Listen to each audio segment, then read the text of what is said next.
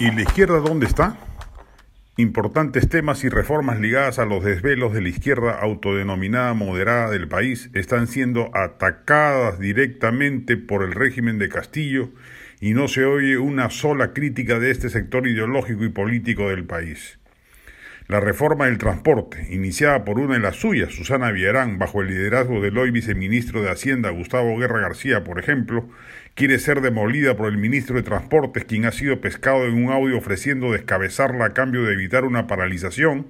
y agregando a la oferta sin fin de gollerías, contrarias todas al intento de poner un poco de orden en ese caos terrible e ineficiente que es el sistema de transporte público del país.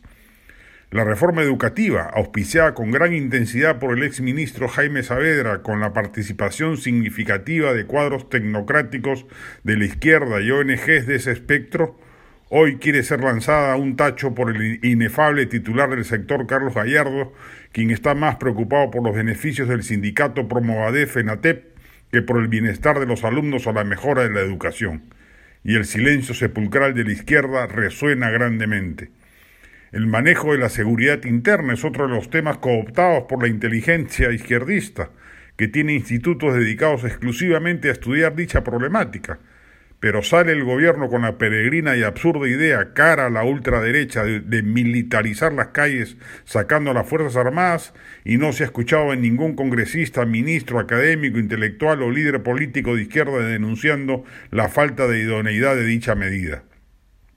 Las pequeñas cuotas de poder de la coalición que nos gobierna han comprado el silencio de la habitualmente vocinglera izquierda peruana que se está tragando todos los sapos que perpetra el mediocre e improvisado régimen de Castillo sin chistar.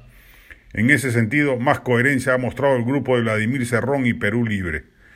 La buena noticia es que con esto se les acabará la monserga de la supuesta supremacía moral que presumían tener respecto de la derecha, a la que acusaban de actuar más por intereses que por principios. Ahora que la vemos en el poder, queda claro que algunas migajas del mismo pesan más que los valores, éticos de los que se preciaban.